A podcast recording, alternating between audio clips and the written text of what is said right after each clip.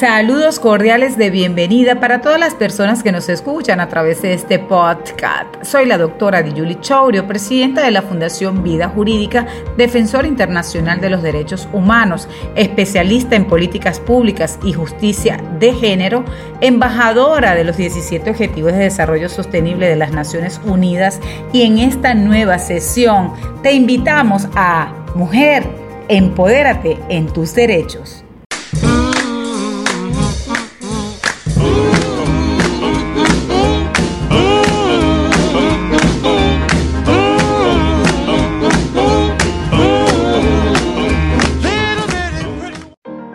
Saludos cordiales y como siempre les habla la doctora Diyuli Chaurio en esta sesión de Empodérate en tus derechos, pero esta vez lo vamos a hacer con los derechos de nuestras queridísimas mujeres. La vez pasada conversamos acerca del procedimiento, del proceso, del porqué del voto femenino, de por qué ha costado tanto esas luchas feministas o de mujeres a lograr posicionarse con sus derechos y defensa. Cabe destacar que tenemos en esta parte, eh, vamos a hablar de mujer, empodérate en tus derechos, vamos a hablar acerca del empoderamiento femenino.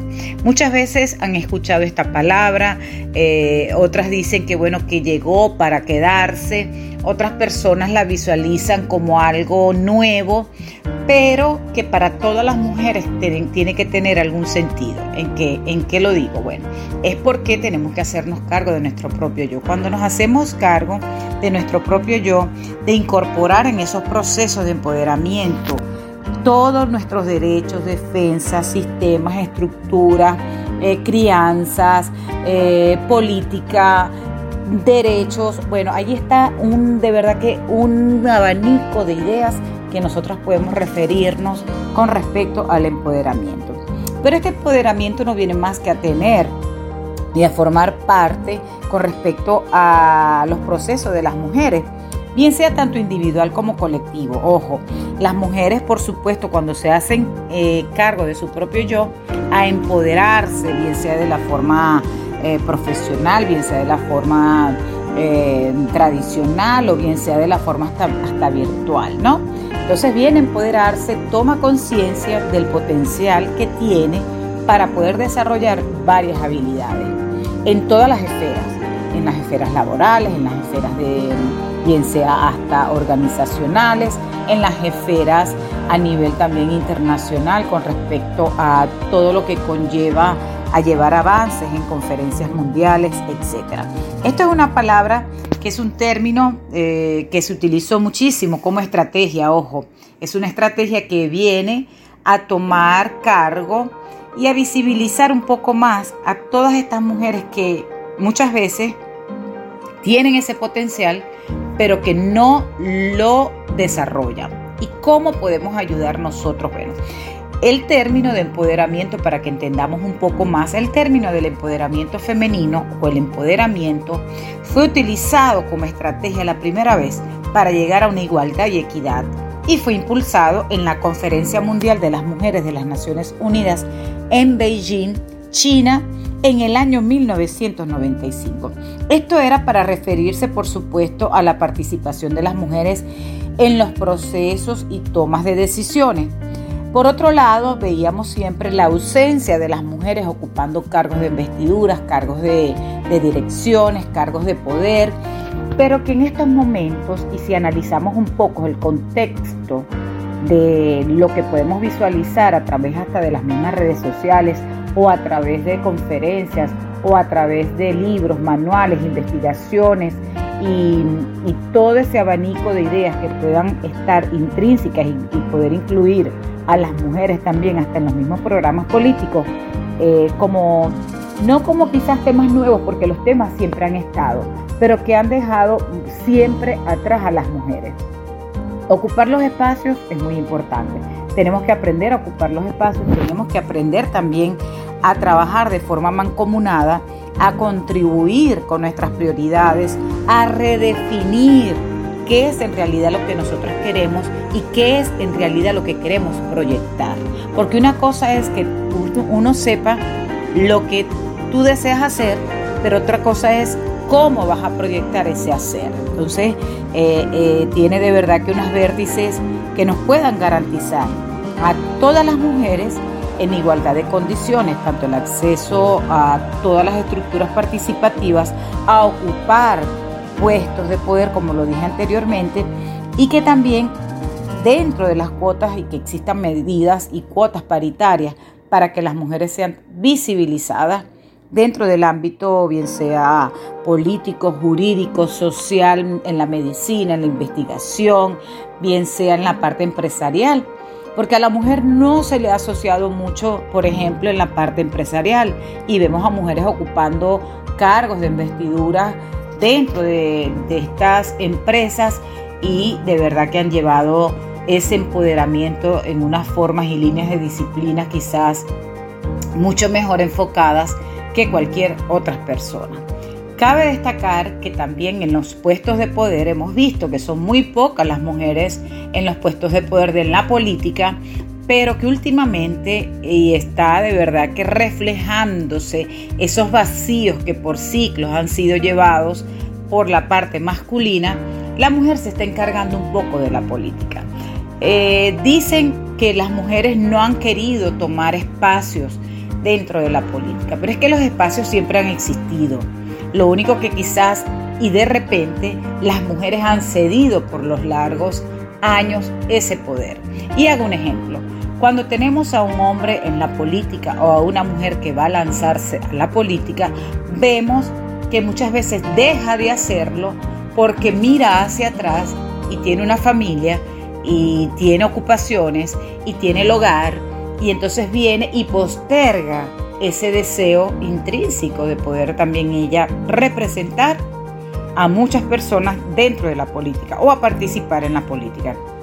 Esto es una comparación que se hace con los varones, ya que las mujeres, bueno, eh, con respecto al acceso, sabemos que para ocupar espacios han sido por ciclos también discriminadas, no es que esto quiera, eh, no quiero dejar como quien dice, bueno, pero es que ustedes tampoco se han atrevido. Hay mujeres que se han atrevido en lo largo de la historia, hay mujeres que han muerto logrando sus derechos, hay mujeres que han sido guillotinadas por solicitar cuáles eran sus derechos. Y entonces esto ha conllevado, por supuesto, a tener eh, muchas veces el temor de solicitar o de adquirir. Pero gracias a Dios ya en este momento, en el casi, bueno, en el 2020, ya que vamos casi para el 2021, las mujeres están ocupando estos espacios de poderes, están ocupando una visión en lo que genera eh, saber más acerca de lo que pueda mm, ser con respecto a tomar las decisiones, a enfrentar eh, cualquier tipo de incidencias, buscar las estrategias para lograr, por supuesto, una igualdad efectiva y en los escenarios de poder Allí es donde nosotros tenemos que estar. Necesitamos lograr la participación paritaria. Necesitamos, por supuesto, de forma colectiva, ostentar a las mujeres que tienen que ver un cambio de superación, que no nos podemos quedar atrás, que las mujeres dentro también de la investigación, y la otra vez estaba haciendo una búsqueda exhaustiva con respecto a cuántas mujeres investigadoras existían en el mundo. Y por supuesto es bajo el índice en referencia a los de los varones, ¿no? O de los hombres. Entonces esto quiere decir que tenemos que ver más mujeres ocupando espacios, eh, más mujeres haciendo prácticas y contribuyendo para que no existan situaciones de desventajas y desigualdades. Porque mientras siga, sigamos eh, ocupando o trasladando nuestros poderes, nuestras capacidades y no ocupar espacios por el miedo o por quizás lo que puedan decir o porque no tenemos la capacidad o porque no, no promovemos también ese tipo de igualdad entre los, las mujeres y los hombres. Eh, cabe destacar que vamos a seguir siempre, por supuesto, eh, quedándonos atrás. Y la idea es avanzar, porque como digo siempre en una de mis frases, cuando una mujer avanza, avanzamos todas. No nos podemos quedar ninguna atrás, tenemos que ayudarnos, tenemos que lograrlo. Eh, tenemos agendas pendientes con respecto al empoderamiento femenino, tenemos agendas que desde las Naciones Unidas nos indican que tenemos que seguir este, progresando, que tenemos que seguir visibilizándonos las unas a las otras y que por supuesto tenemos que trabajar de forma mancomunada en la igualdad entre los géneros.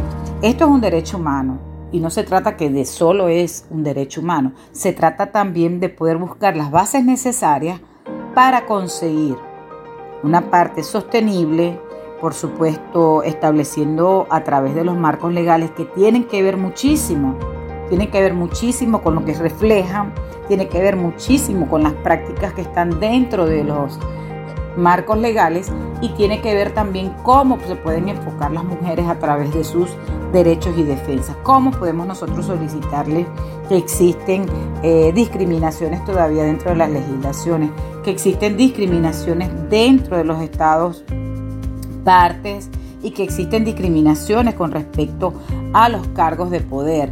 Tenemos un índice que casi solo el 23% de las mujeres en, el área de la política ocupa cargos de poder en la política. Esto según las Naciones Unidas. ¿Qué tenemos que nosotros hacer? Bueno, voltear una mirada, ver en dónde están las fallas, visualizar y acompañándonos todas y todos a través de nuestro empoderamiento. Cabe destacar que eh, muchas mujeres han postergado, como lo dije anteriormente, han, postergado esos sueños, esos deseos, esas carreras para poderse ocupar de su familia. Hoy por hoy, la mujer tiene otra visión. Esto no quiere decir que no se vaya a ocupar de lo que ya haya decidido, porque para ser mujer no hace falta tener hijos, pero cuando se toma conciencia de que quieres crear, procrear, asistir y estar dentro de un vínculo familiar, sabemos que las cargas eh, vienen eh, de forma compartida. Entonces, bueno, el empoderamiento es importante para todas y todos, para que podamos nosotros lograr, lograr una igualdad sustantiva, una igualdad entre las partes y por supuesto una igualdad que nos lleve y que nos conlleve a todas y todos eh, con respecto a los accesos, a las enseñanzas, tanto de mujeres y niñas, y de que empiece ese empoderamiento desde temprana edad para así también mitigar los índices de violencia, de discriminación que existe con respecto a lo que significa el empoderamiento femenino. La educación y la prevención son partes fundamentales y que no olvidemos nuestro objetivo de desarrollo sostenible, el número 5, que nos habla para o nos indica que lograr la igualdad de género entre las partes tenemos que empoderar a todas las mujeres y niñas. Así que bueno, nos hablamos en la próxima ocasión y saben, se les quiere y se les quiere bonito, de una forma diferente, pero bien bonita. Y si les gusta esta nueva sesión de Mujer, empodérate en tus derechos, qué mejor manera de apoyarnos y compartir este podcast con tus amistades y familiares. Todos nuestros episodios estarán disponibles en Spotify, YouTube, Google Podcast y otras plataformas. También nos puedes seguir a través de las redes sociales de Facebook, Instagram, Twitter y YouTube como Aroa Citorras, TC y en mis redes personales como Aroa Yuli Chourio y Fundación Vida Pública. Recuerda que soy la abogada que defiende a sus iguales ciudadanas. Así que los y las espero en un próximo y nuevo episodio.